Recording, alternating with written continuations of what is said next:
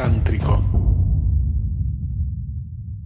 En el Tantra es fundamental la libertad del individuo y entendemos que en todo individuo hay un sistema de corazas eh, que reaccionan de manera inconsciente ante lo que es una imposición desde afuera. Entonces hay muchas meditaciones guiadas que no funcionan porque para tu subconsciente, que es como un niño rebelde, hay algo externo que le está diciendo lo que tiene que hacer. Y en la gran mayoría de los casos eso pierde mucha efectividad, hace que el trabajo pierda efectividad. Eh, esto se sabe hace muchos años en el Tantra, pero en la era moderna, Erickson descubrió la hipnosis ericksoniana, toma este, este hecho de la mente y se da cuenta que cuando uno guía a la persona de una manera más vaga, en vez de decirle lo que tiene que hacer, sino dándole las herramientas a la persona para que la persona encuentre sus propios recursos en su subconsciente, los procesos de sanación son mucho más efectivos.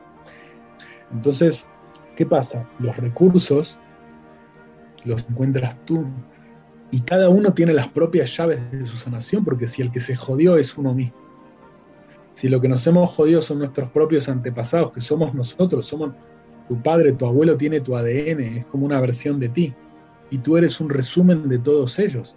O sea que somos, digamos, un resumen de la idiotez del árbol.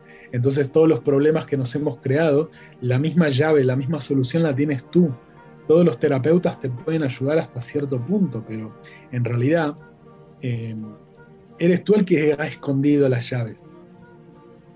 ¿no? Y, solo tú sabes eh, dónde está. ¿Vieron cuando alguien te ayuda a... cuando no encontramos algo, se te perdió la llave del auto y un amigo te dice, bueno, ¿dónde fue el último lugar que estuviste? Eh, ¿Qué es lo último que te acuerdas? Bueno, y con eso, ¿y a dónde fuiste? ¿Y cuánto tiempo estuviste? ¿Qué hora era? Entonces puede estar en tal lugar, ¿verdad? O sea, el que la encuentra eres tú, no la encuentra tu amigo. Él no sabe dónde está la llave, pero haciéndote las preguntas correctas, uno la puede encontrar. Y cuando uno, encima cuando uno la encuentra, se acuerda también del momento y de todos los detalles de repente te vuelve todo. Muchas culturas nativoamericanas lo llaman recuperación de alma. Es como que tú mismo te la has dejado olvidado, pedazos de alma, has, como cuando prestas un libro y no te acuerdas a quién. Es lo mismo, estamos constantemente entregando nuestro poder. Y después como que después nos pasan cosas y oh, ¿qué pasó? ¿No?